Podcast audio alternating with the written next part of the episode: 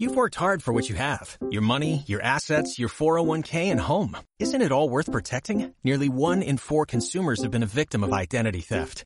Lifelock Ultimate Plus helps protect your finances with up to $3 million in reimbursement. LifeLock alerts you to identity threats you might miss. And if your identity is stolen, your dedicated U.S.-based restoration specialist will work to fix it. Let LifeLock help protect what you've worked so hard for. Save 25% off your first year on LifeLock Ultimate Plus at LifeLock.com slash aware. Terms apply. La Rueda Mágica.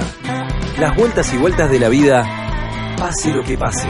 Mírenla, son las vueltas de la vida. Por la radio de la Universidad Nacional de Entre Ríos. Adolfo Pérez Esquivel, ¿cómo estás? Muy buenas tardes, Adolfo.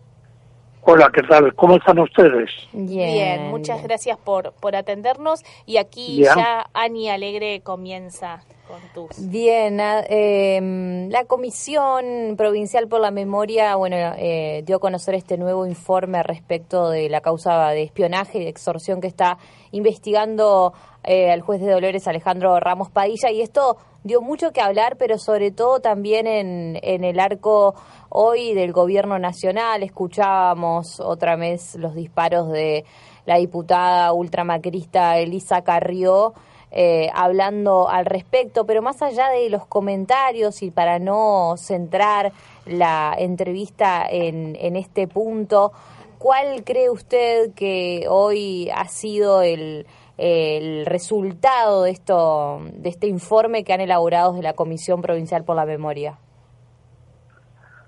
Bueno, en primer lugar es el cuatro informe, Sí. el cuarto informe que presentamos Sí, sí. a pedido del juez Ramos Padilla. ¿no? Eh, cuando nos convoca, eh, nos entrega el material y lógicamente que la Comisión Provincial tiene 20 años de experiencia del trabajo sobre archivos, no solo aquí en el país, sino también en el exterior.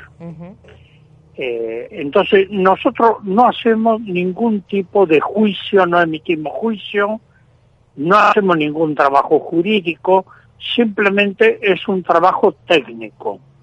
Es de poder evaluar la información que hay, porque no solo es eh, material impreso, hay muchos CD, pendrive, etcétera, ¿no? Ujú. de material que lógicamente hay que analizarlo. Y ese informe se le entrega al juez. Ahora, esto, eh, eh, es decir, no es tanto la comisión provincial, creo que con esto se trata de ocultar, de investigar una red de Claro. espionaje paralelo al, eh, el- digamos, los servicios de inteligencia nacionales. ¿no? Y en esto aparecen complicidades, personajes eh, que, que aparecen involucrados en distintas instancias, periodistas, jueces, eh, fiscales como Stornelli, por ejemplo, ¿no? Eh, y otros que eh, tuvieron relación con eh, esta red de espionaje eh, clandestino. Ahora, eh, la otra cosa que se trata de ocultar es que D'Alessio no está solo. D'Alessio es tal vez, tal vez la punta de iceberg cuando el juez Padilla, por denuncia de extorsión a un empresario, eh, allana su casa y se encuentra con, con todo ese material que, que lógicamente tiene que abrir una causa porque es grave esta red de espionaje paralelo pone en serio riesgo la seguridad democrática del país. Eh, es esto, y esto Sí. es lo que no se quiere investigar. Eh, y, le doy algunos antecedentes que son graves. Sí. El mismo presidente de la Nación pidió la desti- destitución del juez Ramos Padilla. ¿no? Aparte hay fuertes presiones para impedir que siga la investigación.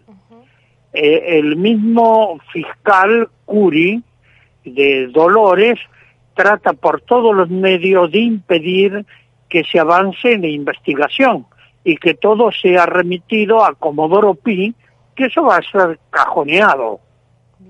Ahora, hasta el momento, es decir, la Cámara de Casación respalda lo mismo la Corte Suprema al juez Ramos Padilla. Eh, y, y, esto, eh, ahora, eh, estoy haciendo un, una síntesis, pero les pido que tengan eh, presten atención a lo que les voy a decir ahora. Bueno. Todo, eh, todo esto no es un hecho aislado. Esto está ocurriendo en todo el continente latinoamericano. Bien. Y esto tiene que ver con lo que se llama la lawfare, es decir, la guerra judicial. Algunos antecedentes, habría otros, el golpe de Estado en Honduras contra el presidente Manuel Zelaya, con la complicidad del Parlamento y los jueces. Lo destituyen, lo sacan del país. El otro es el presidente de Paraguay, Fernando Lugo. Lugo. No, que también le arman toda una cosa Sí, así para con las sacarlo. de Monsanto, etcétera. Así es. Y el otro es el caso de Dilma Rousseff ajá. en Brasil, donde le aplican el mismo Temer, Tem- eh, Temer, eh, que la sustituye, eh, es eh, reconoce que fue un golpe de Estado. Sí. Cuando le estaban por dar el golpe de Estado, me tomé un avión y me fui a Brasilia a respaldar a la todavía presidenta de Brasil, Dilma Rousseff. Sí. Y algunos senadores tuvieron la mala idea de pedirme que vaya al Senado a dar un saludo. Y entonces fui al Senado, saludé a todos y todas y les dije, miren, aquí hay algo muy preocupante, de aquí mismo le están organizando un golpe de Estado a la presidenta de la nación. Se armó un escándalo tremendo, ¿no? Así que fue mi discurso más breve que duró un minuto. No, no, no duró más, pero eso bastó para ser un detonante de lo que iba a pasar y que lamentablemente después. pasó. Bien. Ahora, esto también se hizo para sacarlo del medio a Lula. Claro. y a- armar toda esta lawfare a través de Sergio Moro, que ahora se está comprobando que fue todo un armado siniestro para evitar que Lula vuelva a presentarse como candidato a la presidencia de la nación. Hace un mes estuve en la prisión con Lula en Curitiba. ¿Y cómo está?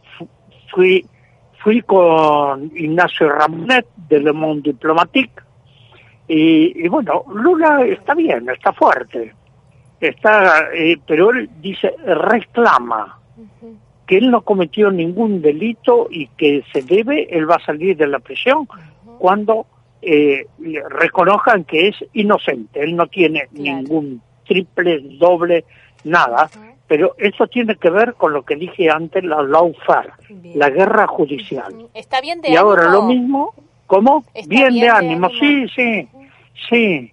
Hasta se quiere casar, que dice cuando va a salir de la prisión. Ay, me encanta.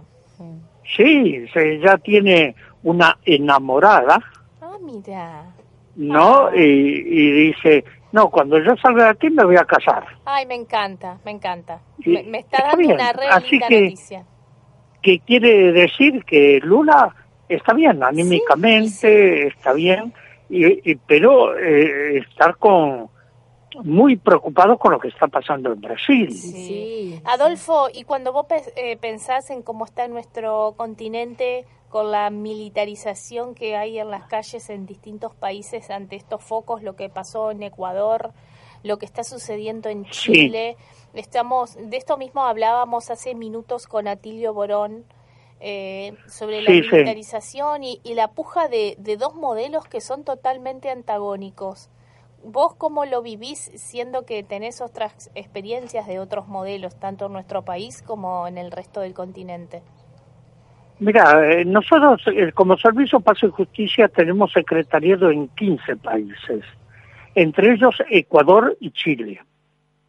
Así que nos estamos conectando con nuestro secretariado para ver, eh, recién acabo de recibir eh, información del secretariado del SARPAG en Chile, eh, donde dice que la situación está eh, muy tensa, pero que esperan eh, poder ver de, de, qué manera frenar esta, este avance represivo. Lo que pasa es que estas políticas neoliberales no dan para más. Es, privilegian el capital financiero sobre la vida del pueblo. Sí. Y cuando hay hambre, hay preocupación, bueno, hay reacción. Sí. El caso del Ecuador, que conozco bien porque he trabajado mucho también en Ecuador, eh, la CONAIE y Pachacútec, se eh, alzaron. El movimiento indígena es muy fuerte en Ecuador, Sí. tal vez el movimiento más importante. y, y lógicamente que están reclamando a un gobierno de Le- Lenín Moreno que eh, quiere seguir la misma política que aplicaron aquí en Argentina con el Fondo Monetario Internacional. Sí. Y esto es grave porque esto significa más hambre, más marginalidad eh, este, y más dependencia, ¿no? Así estamos perdiendo las libertades y perdemos lo más grave que de todo, la soberanía nacional.